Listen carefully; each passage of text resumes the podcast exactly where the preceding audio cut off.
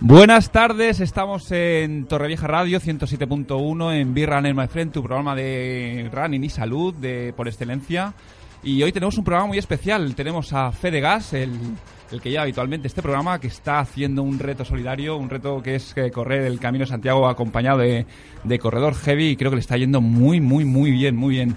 Y conmigo, un- pues están tres invitados de excepción. Ante, ante nosotros está Lia Runner, una corredora de montaña insaciable que nos va a contar eh, los secretos del corredor de que, que necesita saber el corredor de asfalto cuando se va a adentrar en el mundo de la montaña.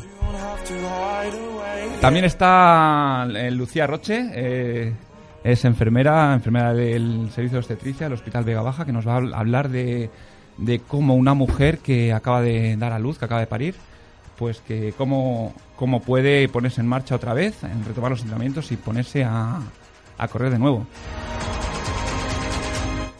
Y por último tenemos a Iñaki Tobar, SEO Mental, es eh, bueno un entendido, un profesional, un tótem en el eh, marketing online, en, en las redes sociales. Y es un placer tenerte con nosotros, Iñaki. Hola Martín, el placer es mío, encantado de estar aquí. Y bueno, hablaremos eh, de tres temas muy, muy, muy dispares, pero muy divertidos a la vez.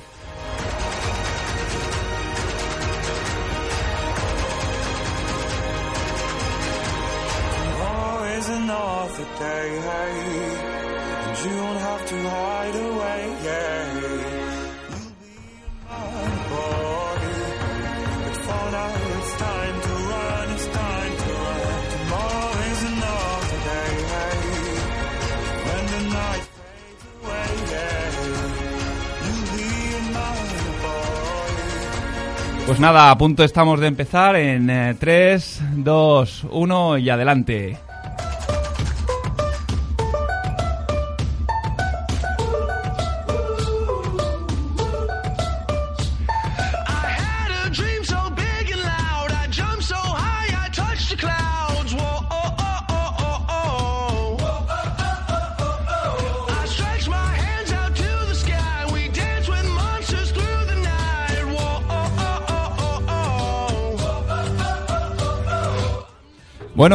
Ante nosotros está bueno la insaciable Lia Runner. Eh, Lia Runner es una corredora de montaña. eh, ha hecho pruebas como la subida al ha hecho pruebas eh, bueno, impresionantes de kilometraje, impresionantes de, de desnivel. Y creo que últimamente se está lanzando a un mundo inexplorado por los corredores que es la vela. Eh, nos contaba mientras veníamos al programa de radio que ha estado de regata a bordo del Mar Menor, del Mar Menor, en- con la gente del Tabarcas Dream. Bueno, eso, bueno, una aventurilla, como otras de las que ha vivido Lia Runner. Ha sido una aventura muy, muy divertida y en esfuerzo casi comparable a un ultra. Sí, bueno, Sí. entonces eh, hablamos de carreras por montaña. Se dice que carrera por montaña o trail, ¿qué diferencia hay entre una cosa y otra? A ver, eh, se puede llamar de las, do- de las dos formas. El deporte de moda en este momento es el trail. El trail es correr por montaña. ¿Es un poco la diferencia entre running y footing o un poco cuestión de matices, cuestión de modas del término o es lo mismo? Bueno, se llama trail porque eh, necesitas una montaña. Ah, vale. Vale, vale, no vale. te vale, no, a ver, eh, no te vale correr por asfalto. en- eh, No, no solamente es eh, correr por asfalto para preparar una montaña, una carrera de montaña, sino que hace falta preparar específicamente el- el- las carreras por, pues, por el terreno en cuestión, ¿no?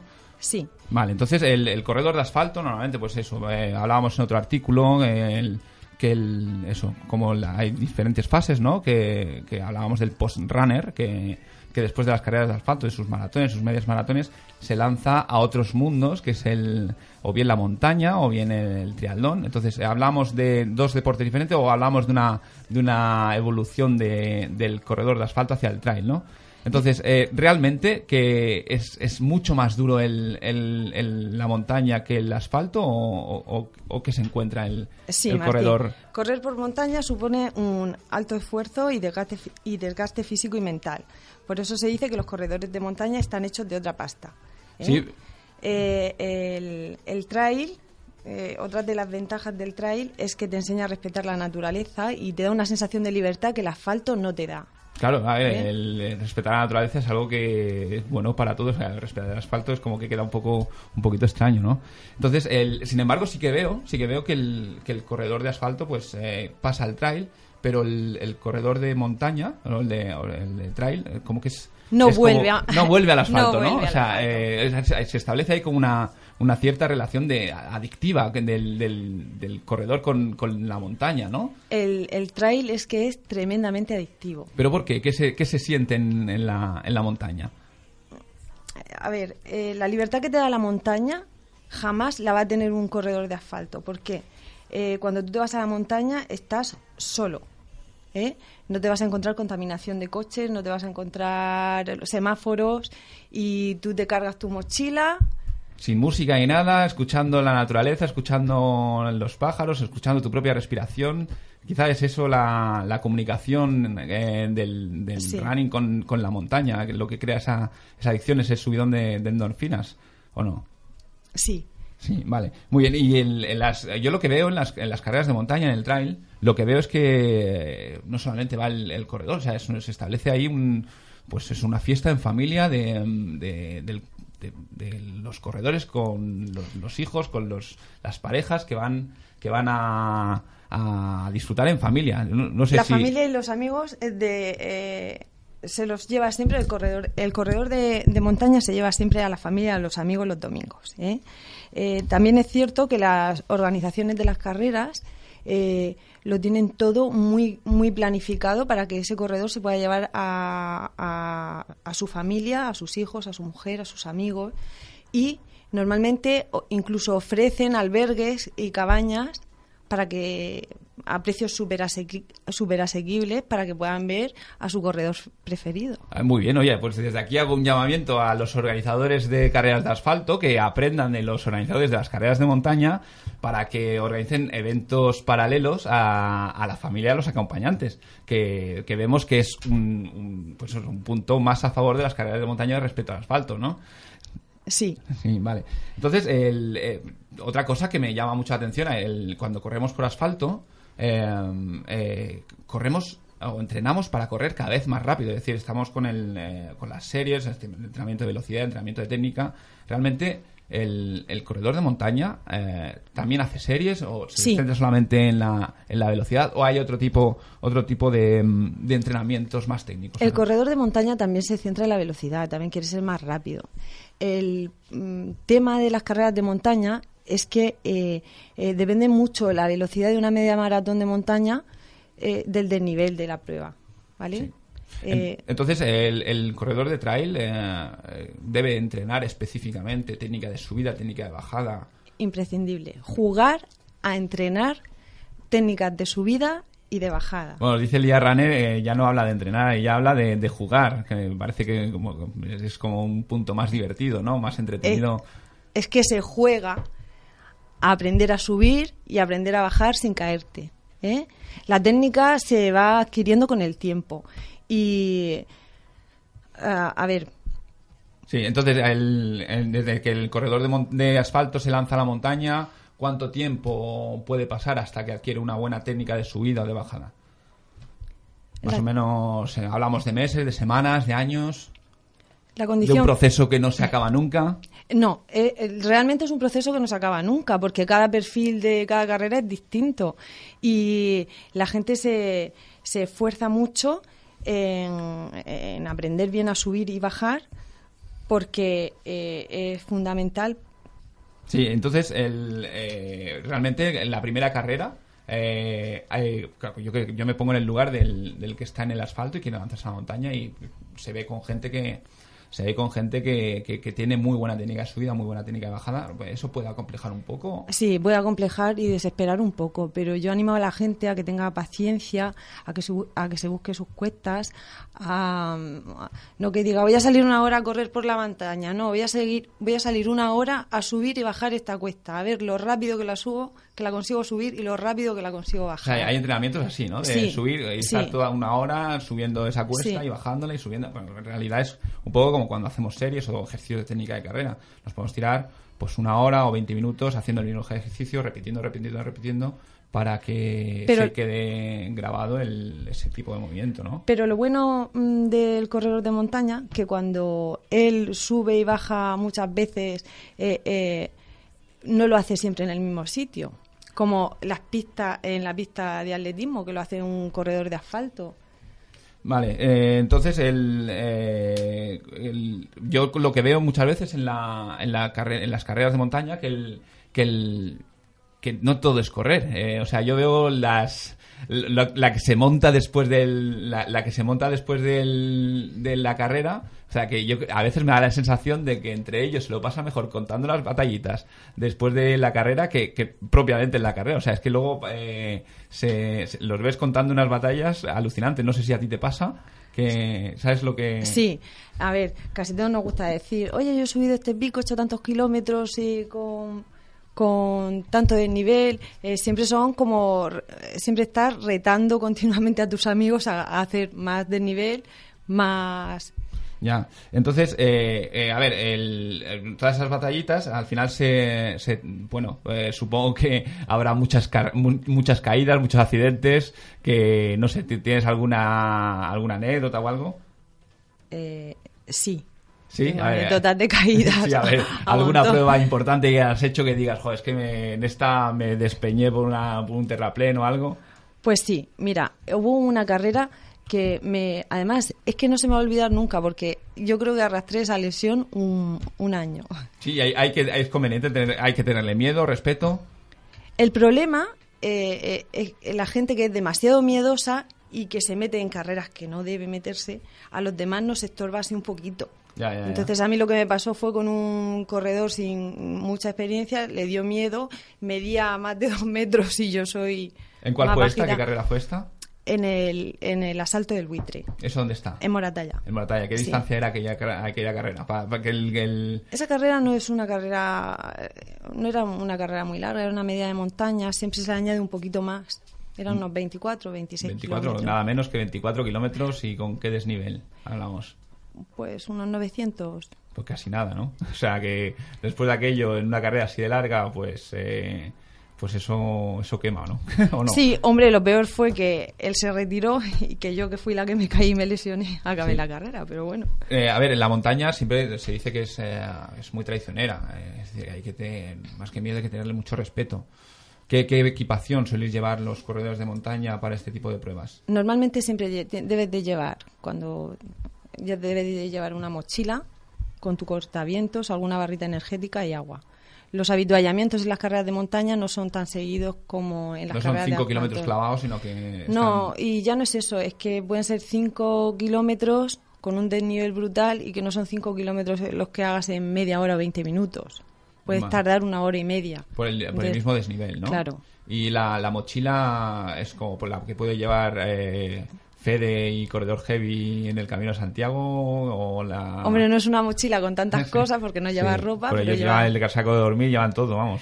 No. ¿Y cómo Esa- es esa mochila? Esa mochila llevas eh, un cortavientos, agua, barritas ener- energéticas, un frontal y tu reloj con, con Un- GPS. ¿Un frontal por, porque se hacen de noche o porque se hace de noche o es porque esa distancia... Es que según eh, las, sí, di- las distancias o se sale muy temprano Sí, sí. que todavía no, no ha amanecido o, o tarde, como la última, como el último ultra, el de Sierra Nevada, que salimos a las 12 de la noche. A las 12 de la noche. ¿Y qué distancia fue el ultra de Sierra Nevada? 67 kilómetros la corta y 103 la larga. ¿Tú cuál hiciste? Eh, hice la de 67 Casi nada. y mi hermana también la hizo conmigo. Fue una... Normalmente hemos competido muchas veces juntas y quedó primera en, en minimalista. Sí, en- bueno, minimalista, recuérdanos qué es eh, esto del corredor minimalista. Corredor minimalista es el que corre descalzo o con zapatillas con muy poco drop. ¿El drop? Cuéntanos. Drop qué es el- cero. Drop cero es, eh, bueno, el drop es, el, es como el tacón, es, es la, la diferencia entre el grosor de suela en, en, en- en la puntera Sí. y el grosor de suela en el talón. Es decir, un drop cero quiere decir que, el, que, que no hay tacón ninguno, no, no hay hay tacón talón. ninguno. Corre talón. prácticamente descalzo. Sí, entonces eh, hay otra ot- otro otro otro elemento que yo veo mucho en las carreras de montaña que es el buffer. El- es como es el pañuelo que llevan, es una braga que se usa tanto como para el pelo como para el cuello. El buffer es que eh, está... ¿Qué, qué, qué- qué valor tiene el buffer? Hombre, para mí todo. Además, yo tengo dos que son mis preferidos y que sin ellos me cuesta salir. ¿Eh? Normalmente te lo pones en la muñeca, te limpias el sudor. eh, si sube, al subir siempre a los picos la temperatura cambia, te tapas eh, un poquito los oídos. ¿Eh? Y, y tiene, y cumple también un- una, una parte de, de, de amuleto, ¿no? Eh, es el buffer, se habla del buffer de la suerte. El buffer de la buena suerte. De la buena suerte. Todo el, El- mundo tiene su amuleto, su buffer de la buena ¿Y el, suerte. el tuyo en concreto te lo han regalado, te lo has comprado? ¿Qué- qué- ¿Cómo es el, el buffer que llevas? El buffer es de una de las primeras carreras que corrí hace 4 o 5 años ¿eh? en Alfondeguilla. Y te, Alfondiguilla, esa, esa carrera, ¿cuánto, ¿qué distancia fue para que se hagan una idea? Esa carrera oyentes? 36 kilómetros, pero es divertidísima. Divertidísima por el Sí. nivel, las caídas o... Sí, porque hay cuerdas, hay muchos obstáculos para subir, está muy bien. Bueno, vemos que es un mundo completamente diferente al, al del asfalto. Es decir, no, no solamente se trata de correr eh, más, más lejos y más rápido en llano, sino que aquí cuenta, cuenta mucho la habilidad, el- la temeridad del, del corredor, la técnica de subida, la técnica de bajada. Es que en las carreras de, de asfalto normalmente tú coges tu ritmo de a tres y medio, a cuatro, a cuatro y medio, a Bueno, cinco. tres y medio ya es correr, ¿eh? Sí, bueno, pero, Sí, sí, pero en las carreras de montaña no. Y en las carreras de montaña, que mucha gente pregunta, eh, esos 60 kilómetros, esos 100 kilómetros, eh, todo el tiempo corriendo.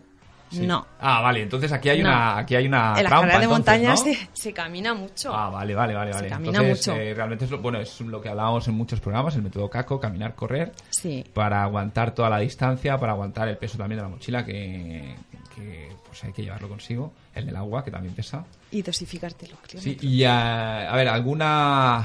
eh, yo me quedo con la curiosidad de saber mm, más pruebas que hayas hecho, alguna anécdota que te haya ocurrido en alguna prueba. O la, Pues la- mira, una alguna de la- prueba que le tengas eh, especial cariño, por dureza, por... Al desafío del Urbe. El Urbe, ese es Sí, donde de está? Río Par. El Río Par, eso está en Albacete, ¿no? Sí.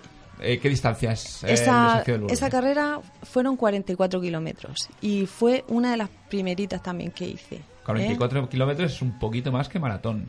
Un ¿no? poquito más. ¿En cuánto tiempo se suele hacer pues eso, esos 44 kilómetros? Esa carrera es que es bastante complicada, ¿eh? Y entonces yo creo que me salió por unos se- unas seis horas. Unas 6 horas. Unas seis a ver, horas. seis horas corriendo, eh, no es lo mismo eh, que hacer la señal, 6 horas de maratón es un tiempo pues, relativamente largo, que en montaña cambia radicalmente, es lo que nos decía Lia Runner, que, que, que no puede esta prueba, ¿no? No, no, no se puede decir, yo hago la maratón de montaña en 6 horas o la hago en 4 o en 2, porque, porque cambia. No, lo que cambia pasa es que lo que sí siempre es aconsejable es estudiarte bastante bien el perfil de tu prueba, ¿eh? Vale. El- el- que depende mucho del, del perfil de la prueba, ¿no? Sí. Eh, tienes que llevarte eh, la carrera un poco planificada, no ir un poco a, lo loco, porque tienes que dosificarte. Las carreras Claro. de montaña hay que dosificar fuerzas. Fuerzas físicas y mentales, ¿vale? Normalmente yo siempre digo, el kilómetro 30 es el que te hace o seguir o desistir O morir. Sí. de la prueba. Y llevas, eh, Lía, eh, ¿llevas mucho tiempo en esto de las carreras de montaña? ¿Cuándo empezaste a...? Pues yo venía de marcha atlética Bueno, no es cualquier ¿Eh? cosa, ¿eh? y de ahí pasé a las carreras de montaña hace seis años. Éramos muy poquitas las corredoras de trail, solo había chicos. ¿Has notado en este tiempo un boom eh, o un aumento del número de, de carreras o de corredores? Sí, De- ahora somos muchísimas mujeres en montaña. Y de participantes, ¿ha- ¿has visto que, o sea, eso que se est- está de moda o que es un fenómeno que... que Sí, está- antes había muy poquitas mm, pruebas de ultradistancia en carreras de montaña y ahora, por ejemplo, hay eh, todos los meses hay alguna carrera chulísima en cualquier sitio de España. Y ahora, y ahora mismo estás preparando alguna carrera... La Euráfrica Trail. La Euráfrica Trail, esa, cuéntanos que... Pues eh, son 70 kilómetros 70. ¿Por África? en el Peñón. Ah, bien. Ah, África es- Peñón, sí. Vale, vale. Sí. Sí. 70 kilómetros en el Sí. Peñón. Eh, Y la voy a hacer con Juan de Dios Martínez, eh, que es mi maestro de, en montaña, y con mi hermana. ah, muy bien. Una carrera muy entrañable que la haces acompañada de tu hermana. Eh, entonces, eh, nada, eh, te deseamos la mayor de las suertes. Muchas gracias, Va ser- Martín. Va a ser muy, muy emotivo, estamos seguros, y que esperamos que después de acabar la, la Eurafrica Trail en el Peñón nos la cuentes. Y bueno, te, continuamos con el, eh, con el programa después de unos consejos de publicidad. Adelante.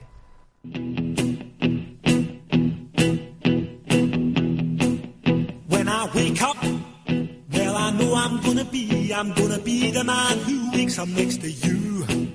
When I go out, yeah, I know I'm gonna be, I'm gonna be the man who goes along with you. If I get drunk, well, I Buenas tardes, seguimos en Torrevieja Radio 107.1 en Be Runner My Friend, programa de running y salud. Eh, tenemos hoy un programa muy especial, tenemos eh, tres invitados. Nos acaba de contar Lia Runner su experiencia en montaña, en el trail, en un apasionante mundo del, que se escapan pocos corredores que, que al final cansados, de la, cansados de la, del asfalto acaban corriendo por la montaña y ella es una de ellas. A continuación nos va a hablar eh, Lucía Roche. Lucía Roche es enfermera de maternidad del servicio de obstetricia del Hospital eh, Vega Baja, aficionada al running también, y nos va a hablar de, de cómo volver a correr, aquellas mujeres que corrían de antes y cómo tienen que cómo, cómo tienen que hacerlo para volver a correr después del parto. El, embarazo, el parto es una parte de la vida de cualquier mujer y correr también es parte de la vida de una mujer que corre. Entonces, ese paso hay que hacerlo con cierta cabeza, nos lo va a enseñar Lucía Roche. Y desde aquí saludar a Mercedes, eh, que fue madre hace 15, 15 días, ¿no? Fue justo, estábamos nosotros haciendo el programa y en ese momento estaba Mercedes pues eh, dando, dando a luz. Un saludo Mercedes y a ver si desde aquí conseguimos que te metas en el mundillo del running. Hola Martín. Muy buenas. Bueno, eh, lo primero, eh, el- hay muchas, eh, tenemos publicado en la web. eh, Sí, tenemos- hay un tema específico sobre la mujer en el posparto y volver a correr. Eso es, el- en el embarazo se puede seguir corriendo, hay que adaptar el entrenamiento, lo tenemos todo descrito en, en la web, viralmefren.com, la sección mujer. Y eh, pues vamos a hablar de cómo ponerse en marcha después del embarazo. A ver, eh, Lucía, ¿qué, per- qué peculiaridades o qué, qué, qué, qué- qué tra- qué tiene que trabajar la mujer eh, Eh, sobre- después del, del parto? Sobre todo es muy importante eh, entender que una vez después del parto, eh, los músculos del suelo pélvico se debilitan, incluso también la, lo que es los músculos abdominales. Entonces es muy importante que antes de iniciar o de volverse a iniciar en la carrera, es muy importante realizar ciertas actividades para fortalecer ese tipo de musculatura. Entonces se aconseja sobre todo eso. Eh, empezar con el fortalecimiento del suelo pélvico para que en el momento que, empe- que empecemos que empiecen a correr eh, el impacto de la carrera no provoque es- esas pérdidas de orina que pueden provocar eh, eh, que esos músculos se debiliten Muy, muy incómodas, por cierto, ¿no? Entonces, el, eh, la, supongo que también la musculatura abdominal, porque al- con, con el- la expansión del, del Claro, embarazo se, eh, se pierde ese tono. Piensa que durante el embarazo los tejidos musculares se distienden y entonces eso tiene que ir poco a poco volviéndose otra vez a recuperar eh, su volver los tejidos a- al- como al A principio su, a su sitio, A ¿no? su sitio, Siempre sí. decimos que en, en el running es eh, fundamental el trabajo de abdominales y lumbares para evitar lesiones, dolores de espalda, ya lo hablamos en el, la semana pasada. Y también una tercera parte, ¿no? Es decir, retomar eh, esa forma cardiovascular, esa, ese Sí. fondo, que hay que hacerlo muy progresivamente. Eh, los consejos sobre todo se basan en ir eh, de, de manera paulatina.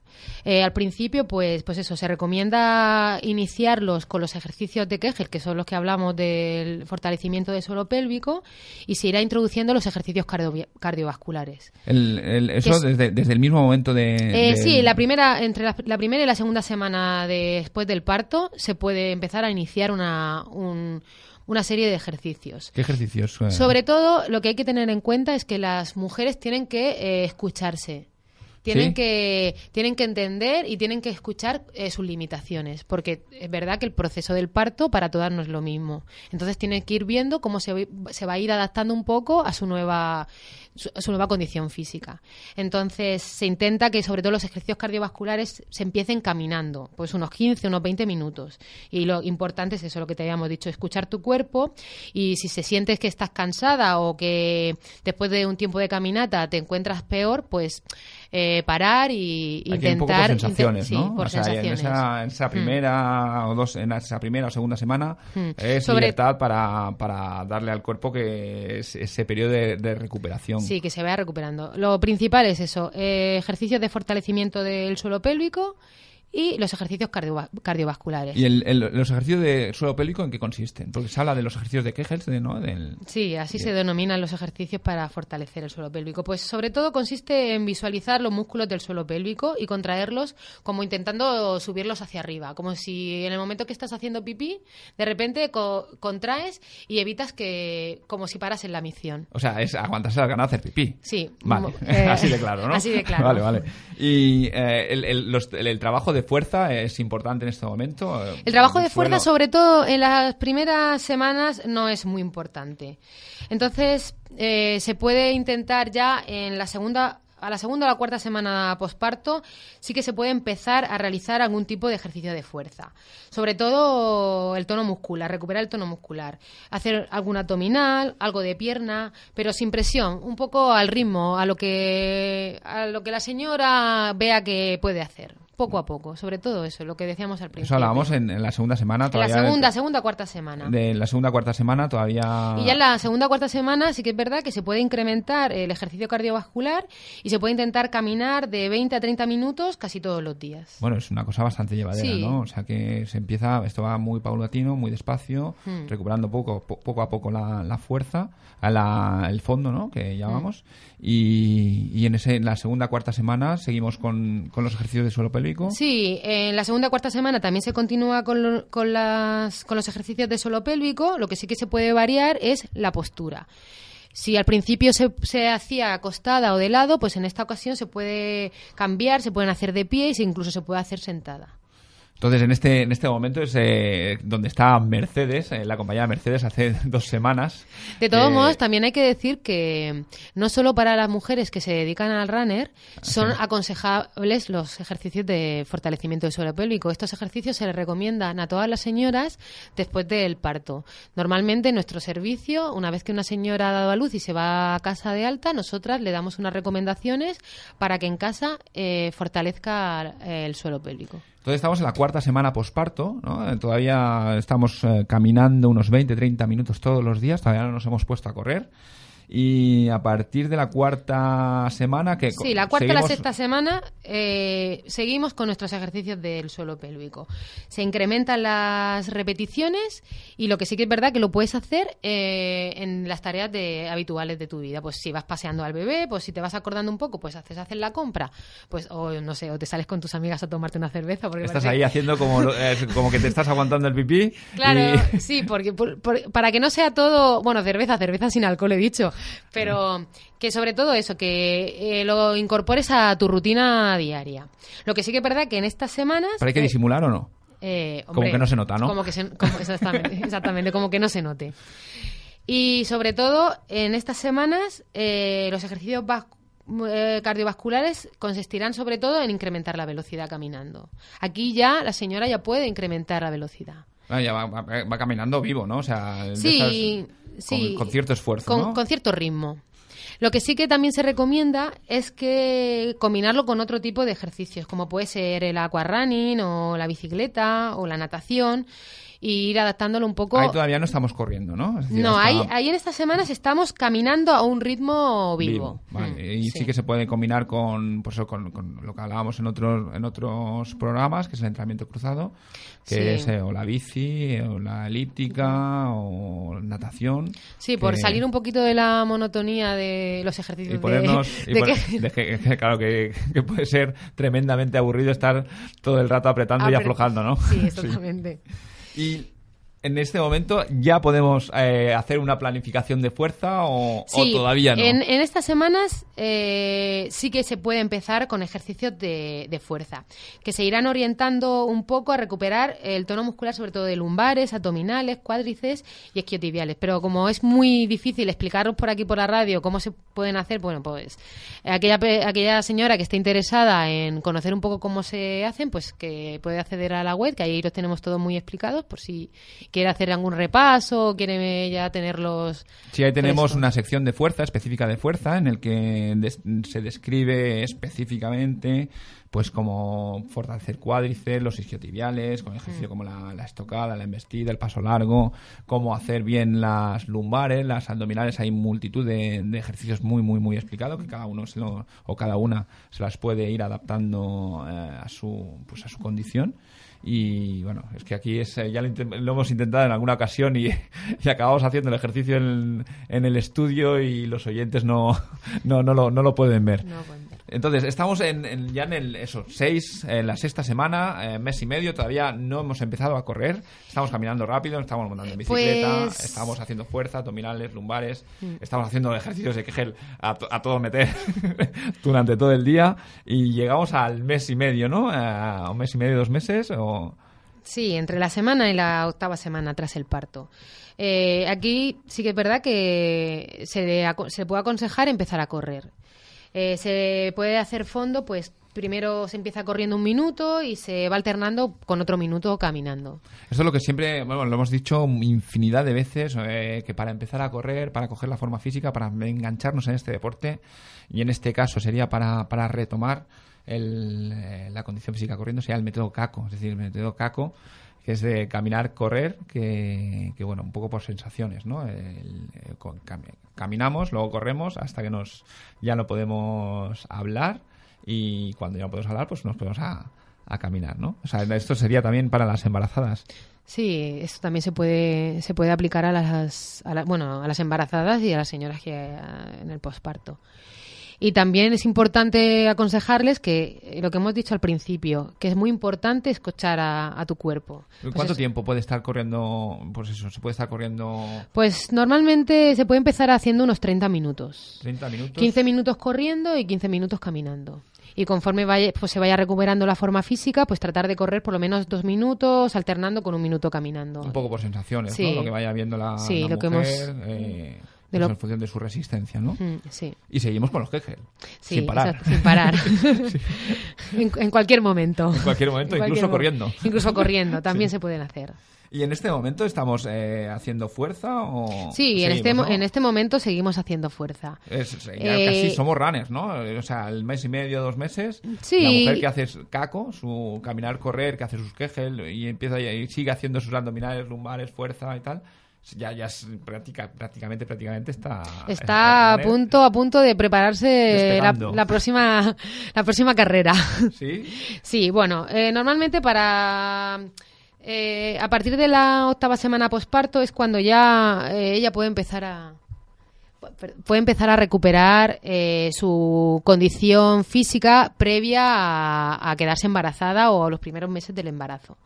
También dependerá un poco de cada, de cada mujer y cómo vaya ella adaptándose a esta nueva vida también de la maternidad. Y lo general, seguir el- a la octava semana de posparto, pues con los ejercicios de Kegel y si se siente preparada, pues un- correr unos 20 minutos al día. Y luego ya a partir de ahí ya estamos corriendo 20 minutos al día y ir incrementando. Pues, como Pues normalmente incrementando un 10% semanal.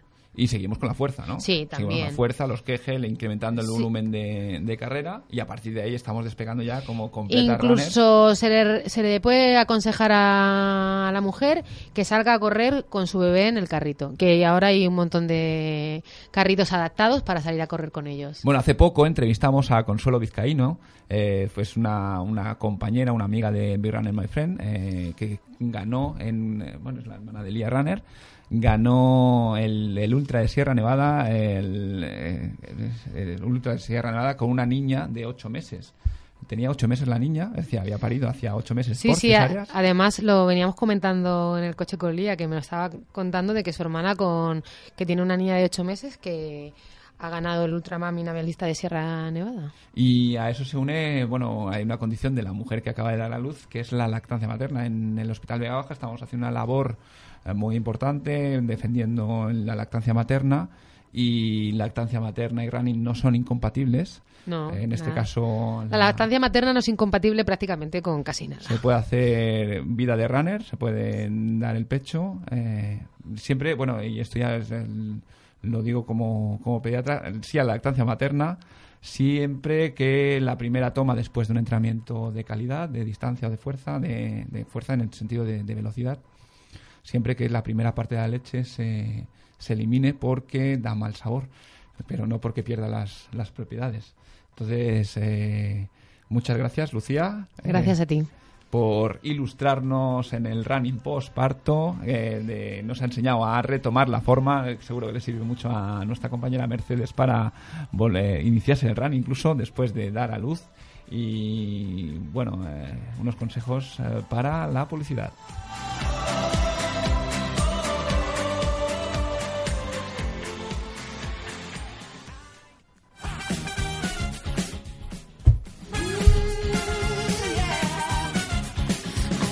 Buenas tardes, seguimos en Birra My Friend en eh, el programa de Running y Salud de la 107.1 en Torrevieja Radio y delante de mí está Iñaki Tobar, también se llama SEO Mental, arroba SEO Mental. Eh, Iñaki, eh, somos amigos de toda la vida y realmente no sé cómo, presentarle, cómo, cómo presentarte porque sé que haces un montón de cosas, que eres un tótem en lo tuyo, que lo que te propones lo consigues, pero es que realmente no sé, no sé si lo tuyo tiene nombre o qué es. ¿Cómo se nota que me quieres mucho, Martín? Pues te agradezco mucho la presentación. Yo sí sabes que me dedico pues a consultor de marketing digital, digamos, ¿no? Pues me dedico a asesorar a empresas para que tengan una presencia fuente en internet y puedan vender más en internet, aprovechar los canales sociales y todo ese largo etcétera que significa el apasionante mundo del marketing digital. Es apasionante, vamos. eh, ha sido una ayuda muy, muy importante en la, en la, en la expansión del fenómeno Birra en la- está en la sombra y ha sido, vamos, una herramienta, mm, bueno, eh, crucial, crucial para que esto siga, siga adelante. Eh, bueno, el running está de moda, el internet está de moda, las redes sociales están de moda. eh, ¿Todo esto tiene relación? Totalmente, porque al final somos personas, ¿no? Que vivimos conectados los unos con nosotros, ¿no? En este concepto de aldea global que se hablaba hace unos años y que ahora ha quedado trasnochado ya ese concepto por el tema de las redes sociales. Ahora mismo, Martín, tú sabes que vivimos en un mundo hiperconectados. Estamos todos con 17.000 dispositivos a nuestro alrededor, 400 cuentas de correo, 400.000 redes sociales e interactuamos así. De hecho, incluso nos cuesta relacionarnos mirándonos a los ojos muchas veces porque estamos con la pantallita del móvil, ¿verdad? Interactuando y respondiendo y tal. Y las redes sociales y el deporte, obviamente, no se iban a quedar al margen de este fenómeno y, por supuesto, tienen sus propias estadísticas. Yo te he traído esta tarde un par de estudios muy rapiditos para que los oyentes puedan hacerse una idea de, de cómo está de apabullante el mundo de las redes sociales. Estamos, somos todo oídos. Pues mira, eh, lo, lo más importante es el concepto que, que todos sabemos, los que practicamos deporte. Yo no estoy a vuestro nivel, ni mucho menos. Soy un amateur total. bueno, eh, no- menos, pero menos lobos que eh, yo sé que tonteas con la montaña, sé que tonteas con las carreras de orientación y que algo, algo estará. Lía Runner tiene muchas cosas que aconsejarme. Luego le preguntaré que me recomiende unas zapatillas. Bueno, entonces, como te comentaba, todos necesitamos el refuerzo social cuando hacemos deporte. Necesitamos esa palmadita en la espalda, esa, venga Martín, que lo estás haciendo muy bien. Venga Martín, que puedes hacer cinco minutos más, cinco kilómetros más. Eso que antes era una cosa analógica totalmente, hoy en día las redes sociales lo facilitan. Porque eh, tú ahora mismo sabes que hay aplicaciones con las que pueden tus amigos seguir a tiempo real qué ejercicio estás haciendo en el mapa, por en qué punto kilométrico estás y darte toquecitos y decirte, venga, ánimo y mandarte mm, vibraciones o musiquillas o bromillas, ¿vale? Y levantarte el ánimo. Fíjate hasta qué punto ha llegado la tecnología, es casi parece del futuro. Entonces te quería dar algunos datos basados en un estudio de, eh, bastante reciente de la agencia GMR Marketing que nos cuenta cómo hemos variado los usuarios, la manera que tenemos de buscar información, en este caso genérica sobre deportes, que tradicionalmente nos hemos venido al- a la radio, ¿no? al periódico de toda la vida para buscar información sobre los próximos eventos deportivos, etcétera, y ahora mismo el 81% de las búsquedas sobre información deportiva se hacen en el medio online, ¿vale? El 81%, es decir, de ese 81 el 41% se hace entre Facebook y Twitter y el otro 40 en lo que es Google y lo que son las redes sociales. Fíjate, nos queda apenas un 19% para los medios tradicionales, tipo radio, prensa, etcétera. Tipo Torrevieja Radio, programa de Birra My Friend. Pero claro, es Bueno, y cuenta, cuenta, cuéntanos. Bueno, eh, eh, fíjate lo importante que es entonces para los medios, como por ejemplo Torrevieja Radio, que tengan un streaming en directo, como por ejemplo tenemos en Torrevieja Radio. Eso es, es fundamental y fantástico, porque la gente sí que te puede encontrar y a través de cualquier dispositivo seguirte. Eh, entonces, como te comentaba, eh, todos hemos adquirido una serie de hábitos que además lo vivimos en casa y tú seguro que, que también, que tenemos como la segunda pantalla que se llama. Tú ya cuando estás viendo la tele o estás viendo un partido, estás viendo la cobertura de un evento, no estás solo mirando la tele, ¿verdad? Tienes a tu lado tu tablet, tienes a tu lado lo que se suele llamar ahora la segunda pantalla, que es donde vas comentando todo eso que se va retransmitiendo, donde vas siguiendo el hashtag del evento, donde vas animando, criticando, etcétera. Entonces es muy importante tenerlo en cuenta porque ahí hay datos muy curiosos como por ejemplo que eh, de calle gana Facebook, ¿vale? Ahora mismo el 75% de las interacciones sobre deporte en redes sociales vienen de Facebook y ya eh, seguido de cerca ya está pues Twitter con un 37, YouTube con un 52 y Instagram que cada vez se va haciendo más hueco y donde Big Runner, por ejemplo, estáis ya es- desde hace una temporada, ya tiene un 17% y creciendo, o sea, esto va más, ¿vale? La imagen siempre vende más que la palabra y Instagram se nota totalmente. Y luego también hay un dato muy curioso que es, por ejemplo, sabes que, por ejemplo, durante un partido hay comentarios previos al partido, durante el partido y el post partido, post evento, da igual el evento deportivo del que hablemos. Pues el 77% de todas esas interacciones o engagement que dicen los americanos sobre redes sociales está en el post evento deportivo, ¿vale? Un dato curioso que quería dejar ahí. Y, y hablando de redes sociales, ¿vale? Nosotros estamos acostumbrados a las típicas, ¿no? A Facebook, a Twitter y tal, pero tenemos redes sociales de, de nicho, digamos, de- en el mundo, por ejemplo, del de- deportivo. Te podría decir, aquí me he recopilado 73 redes sociales deportivas, que no te las voy a decir todas. Son muchas. Son- en, la, en la radio el tiempo es oro. Pues simplemente te voy a, a decir por encima que tenemos de todos los tipos, de, de pesca, de motor, de ciclismo, de fútbol, de pádel, que también sabes que está muy de moda, pero por supuesto de running hay, ¿vale? Y de, y de multiaventuras, de senderismo también. De running están las conocidísimas como Runkeeper, Map My Run, Map My Walk, seguro que todas estas te suenan, ¿verdad? Me suenan muchísimo, las he usado y eh, bueno, creo que cada vez somos más los que somos adictos a este tipo de, de redes, es decir, a este tipo de aplicaciones que no, es- sin el Runkeeper, el que no cuenta los kilómetros, como que el que, que no ha corrido, ¿no? Efectivamente. Y, y además, desde mi punto de vista, si me preguntases cómo opino que va a evolucionar esto, te diría que incluso estas redes sociales tienden a desaparecer y nos vamos a quedar con el tema de las comunidades. Comunidades que surgen,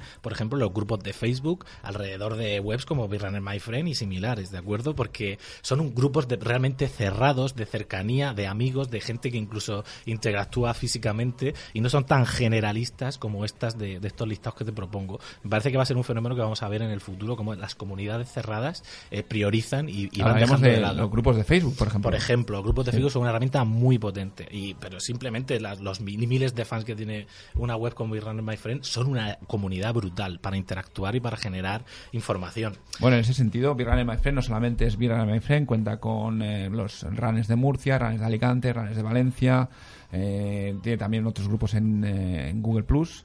Y bueno, detrás de Big Runner My Friend hay otras comunidades que nos comentaba Iñaki que, están como satélites, ¿no? De- de- dentro, de, un, un fenómeno como My Friend. Correcto. Y la potencia que tienen fenómenos de este tipo es que esa capacidad de segmentar el mercado a ese nivel de cercanía, como tú acabas de mencionar ahora, por municipios y tal, es muy difícil que sea una red social generalista. Por eso yo veo toda la potencia ahí.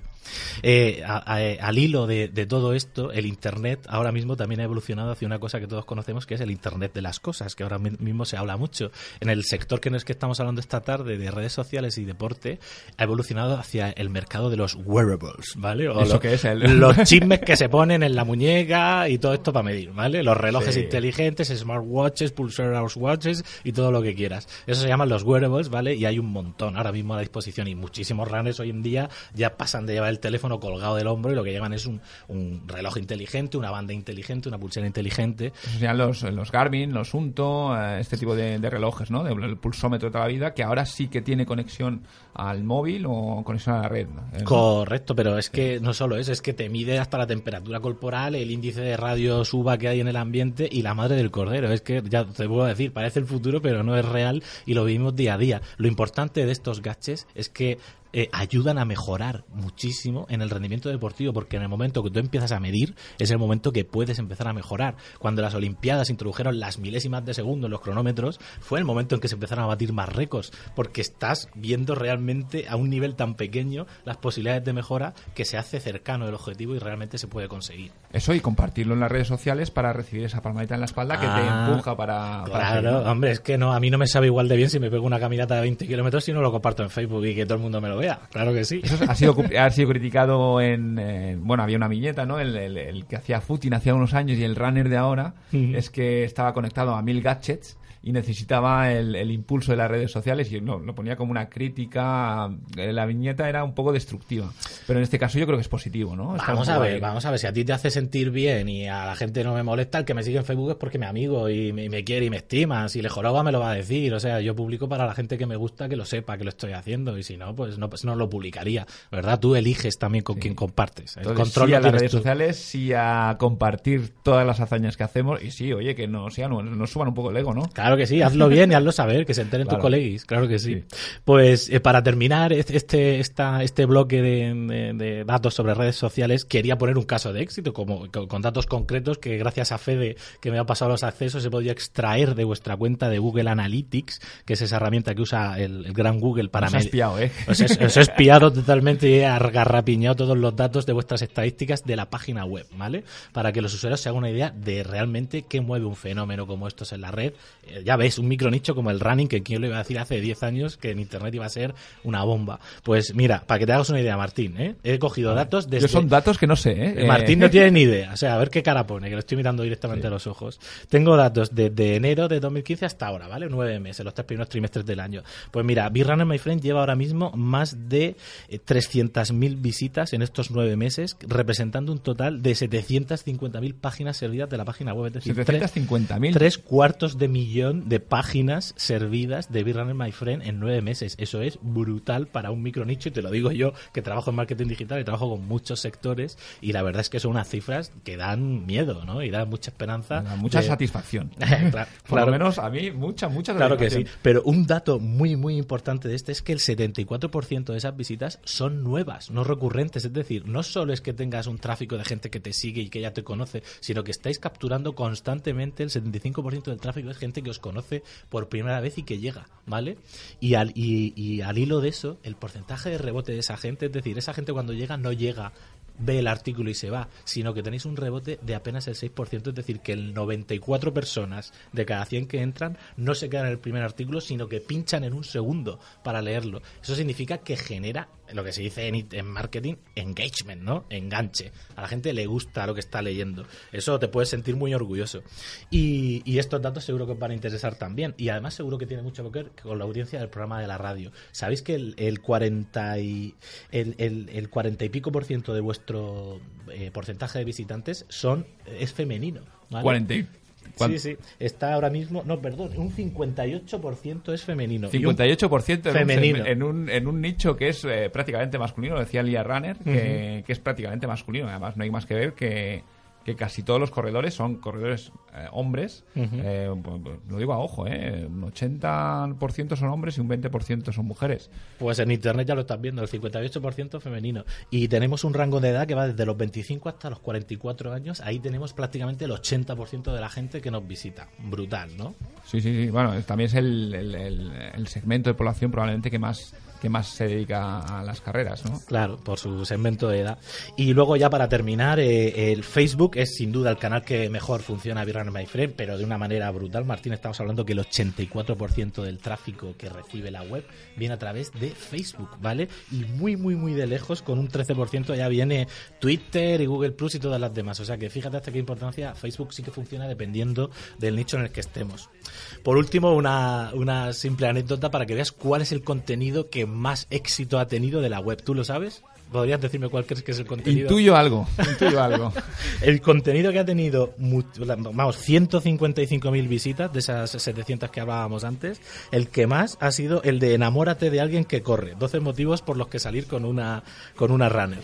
¿Qué te parece? ¿Te lo esperabas? Eh, sí, eh, algo intuía, ese, ese artículo ya lo comentamos en febrero en eh, Torrevieja Radio, tuvo mucho, mucho éxito, eh, fue copiado por, por otras webs, eh, luego te pones a investigar y dices, este me ha copiado, vas con un control C, control V, pero clavado. Hay otros que se han inspirado, pero bueno, también es una sa- satisfacción ver que ese artículo ha gustado. Y bueno, en relación a eso, eh, voy a decir que pones en Google sexo y running y ¿sabes quién sale? Running, my friend. Uy, qué buen posicionamiento.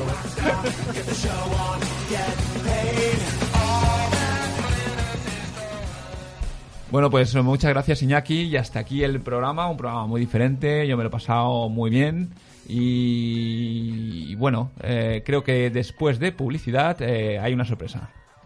Bueno, hasta aquí ya el final del programa. eh, ha sido muy, muy divertido. Ha sido un programa un poco diferente con tres invitados de excepción. Eh, muchas gracias, Lía Runner, por tu colaboración. Muchas gracias a Lucía, que ha estado explicándonos todos los secretos para empezar a correr después del parto. Y Iñaki, muchas gracias. Y la mejor de las suertes para el próximo evento que se presenta en breve, ¿no? Es el Murcia que Digital Eres, del que eres el capitán. Eh, Sí, eso es. Si os ha gustado todo esto que hemos comentado del mundo de redes sociales, analítica y cómo mejorar el negocio en Internet, no os podéis perder murciaquedigitaleres.com, que además para todos los oyentes del programa he creado un cupón de descuento del 15% que simplemente poniendo Be Runner My Friend a la hora de comprar la entrada os ahorráis ese 15%. Entonces hay que comprar la entrada, hay que poner Be Runner My Friend y un 15% de descuento. Ahí está. Oye, muchas, muchas gracias, ¿eh? Encantado, Martín. Muchas gracias. Pues hasta aquí el programa. Nos vemos el 27 de octubre a las 7. eh, y ahí eh, Fede nos contará toda su aventura. Y hemos intentado contactar telefónicamente con él. eh, está, creo que está por, por Galicia. No hay cobertura, está en las montañas. Y seguro, seguro que en el próximo programa nos, cuenta todo en primera persona. Está, yo sé que está muy bien. Sé que van a adelantar su llegada a Santiago de Compostela. Están muy fuertes, están con mucha ilusión y se les puede seguir en las redes sociales, en Facebook, en Twitter y en, eh, la página Facebook del Neuronas por Kilómetro. Hasta aquí y nos vemos el próximo 27 de octubre.